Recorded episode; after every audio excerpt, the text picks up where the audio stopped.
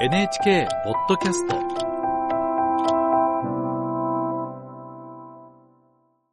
太平洋の島嶼国ソロモン諸島についてです。アメリカと中国による覇権争いの最前線となっています。現地を取材したシドニー支局の松田信子記者に聞きます。松田さんおはようございます。おはようございます。取材で分かった最新の状況を教えてくださいはいまずソロモン諸島はですね面積が3万平方キロメートルと岩手県の2倍ほどの大きさ。人口は70万人ほどと大きな国ではないのですが南太平洋の要衝とされていまして太平洋戦争中は日本とアメリカの激戦地となりました。そのソロモン諸島は今中国との距離を急激に縮めているんです。ターニングポイントとなったのは2019年。台湾と断交し中国と国交を樹立したことです。そしておととしには安全保障協定まで結んでいましてアメリカや日本に大きな衝撃を与えました。私たちはですねそのソロモン諸島で先月まで行われたパシフィックゲームズという大規模スポーツイベントに合わせて現地に取材に入りました。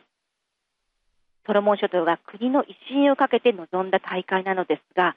使われていた施設のほとんどは中国の支援によって建設されていました。至る所に中国の支援でできたことを示すサインが見られました。開会式ではソガバレ市長が最大の支援国は中国だとして最大の謝意を送っています。さらに会場の入り口で警備に当たっていたのは中国の警察官でして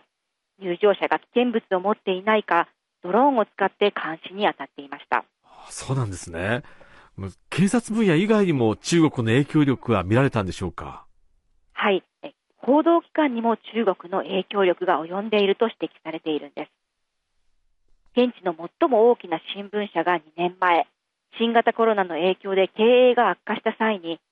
中国大使館から当時の日本円で1900万円余りの支援を受け、その見返りに中国に友好的な報道をすることを約束したとされているんです。現地のジャーナリストがこの支援を求めた際の文書を入手しています。これによりますと支援は中国とソロモン諸島の情報の架け橋となることができるとした上で中国がソロモン諸島の発展にとって最も寛容で信頼できるパートナーだと広めることができるとも書かれていたんです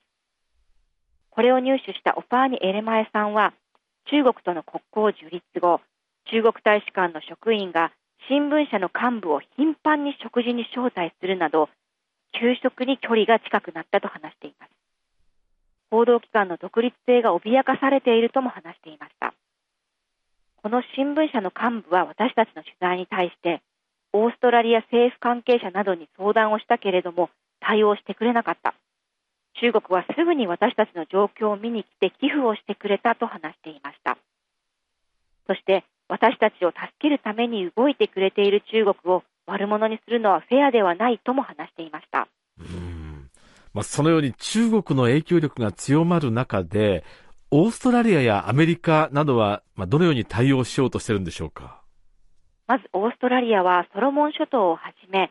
太平洋諸国への支援額を増やしています。